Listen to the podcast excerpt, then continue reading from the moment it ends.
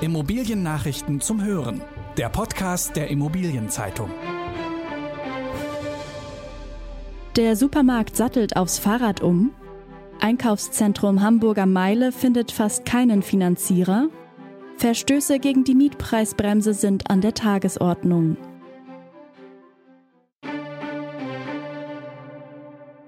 Der Supermarkt sattelt aufs Fahrrad um. Im Lebensmitteleinzelhandel vollzieht sich gerade eine kleine Revolution.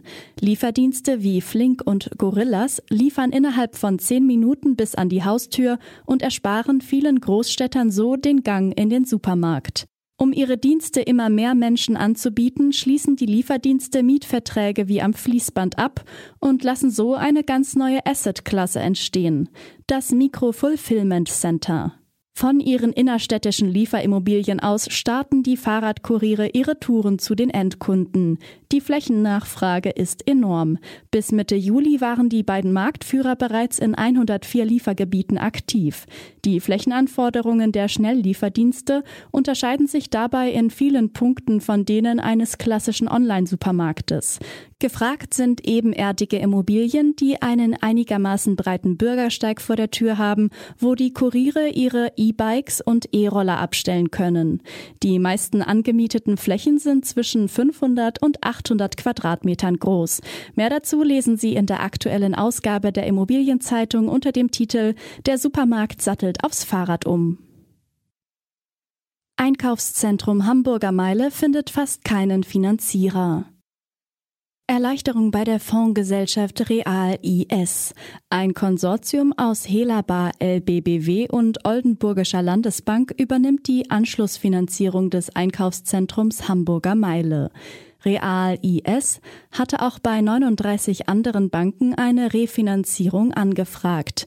Diese sagten aber alle ab. Dies geht aus einem Schreiben des Fondsinitiators an die rund 3000 Anleger des geschlossenen Immobilienfonds Bayern Fonds Deutschland 23 hervor, dem die Mehrheit an der Hamburger Meile gehört. Das Bankenkonsortium, das als einziger angefragter Finanzierer eine Zusage gab, stellt für drei Jahre einen Kredit über 134 Millionen Euro bereit. Im ersten Jahr werden mindestens drei Prozent Zinsen fällig. Die Konditionen sind damit schlechter als etwa diejenigen, die der Shoppingcenter-Investor Deutsche Euroshop kürzlich für langfristige Kreditverlängerungen für die City Galerie Wolfsburg oder das Billstedt Center in Hamburg erhielt. Hier liegt der Zinssatz nur bei 1,18 Prozent bzw. 1,46 Prozent. Nach der Refinanzierung plant Real IS einen Verkauf der Fondsimmobilie Hamburger Meile, die neben einem Einkaufszentrum auch einen Büroturm umfasst. Verstöße gegen die Mietpreisbremse sind an der Tagesordnung. Die Mietpreisbremse ist ein großes Wahlkampfthema. Die Pläne von SPD, Grünen und Linken reichen von einer Abschaffung der Ausnahmen bis zu einer Entfristung über eine bundesweite Ausdehnung. Die CDU schweigt zu dem Thema. Doch was bewirkt die Bremse eigentlich? Einige Analysen zur Preisentwicklung sagen, gar nichts. Die Mieten steigen seit Einführung der Bremse Mitte 2015 unaufhörlich weiter. Wie oft Vermieter die jeweils zulässige Mietobergrenze überschreiten, haben jetzt der Rechtsdienstleister Conny und das Portal Mietenmonitor in 21 Städten untersucht.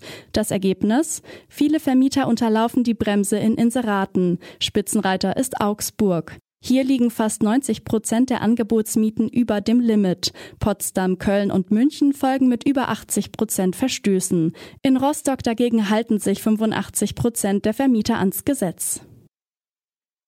Hannover nimmt Investor von IME Zentrum in die Pflicht. Die Stadt Hannover will den Investor der stark sanierungsbedürftigen Gewerbeflächen im Hannoveraner Gebäudekomplex IME Zentrum stärker in die Pflicht nehmen. Investor Lars Windhorst war vertraglich verpflichtet, die Fassaden der Gewerbegeschosse bis zum 30. Juni zu 70 Prozent zu sanieren. Das ist Windhorsts Projektgesellschaft jedoch nicht gelungen. Die Stadt als Ankermieterin hätte deshalb ihre Verträge über 23.700 Quadratmeter Bürofläche kündigen können. Stattdessen schärft sie den ursprünglichen Mietvertrag nach. Die Kommune hat mit Windhorst einen Zusatz vereinbart, der auf weitergehende Leistungen, eine engmaschige Kontrolle, klare Fristen und Strafen setzt. Die Projektgesellschaft begründete das Überschreiten der Sanierungsfrist unter anderem mit einer schleppenden Übergabe durch den Voreigentümer Intown und den Pandemieeinschränkungen. Offene Fonds kaufen viel Logistik, aber kaum noch Läden. Logistikimmobilien stehen bei den Einkäufern offener Immobilienfonds hoch im Kurs. Fast ein Fünftel des Investitionsvolumens der Publikumsfonds floss im vergangenen Jahr in Lagerhallen und Logistikzentren. Damit hat sich der Logistikanteil von 2019 auf 2020 verdreifacht. Das zeigt eine Auswertung der Ratingagentur Scope. Umgekehrt sieht es bei Läden aus. Retail machte nur noch 6% der Ankäufe nach Investitionsvolumen aus. Vor zwei Jahren kam diese Assetklasse noch auf 18%. Unangefochten auf Platz 1 bleiben Büroimmobilien.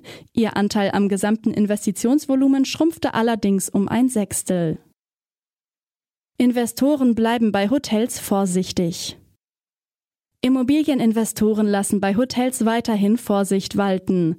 Im ersten Halbjahr 2021 haben die Anleger in Deutschland etwa eine Milliarde Euro in diese Assetklasse investiert.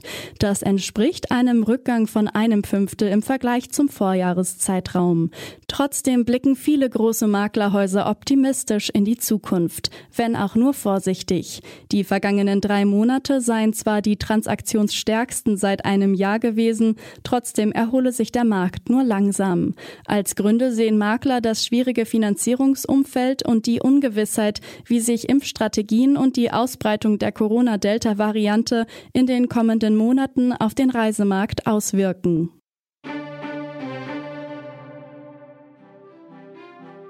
In der kommenden Folge beschäftigt sich der IZ-Podcast mit der Frage, mit welchen Gefühlen die Immobilienbranche der Immobilienmesse Expo Real unter Corona-Vorzeichen entgegensieht.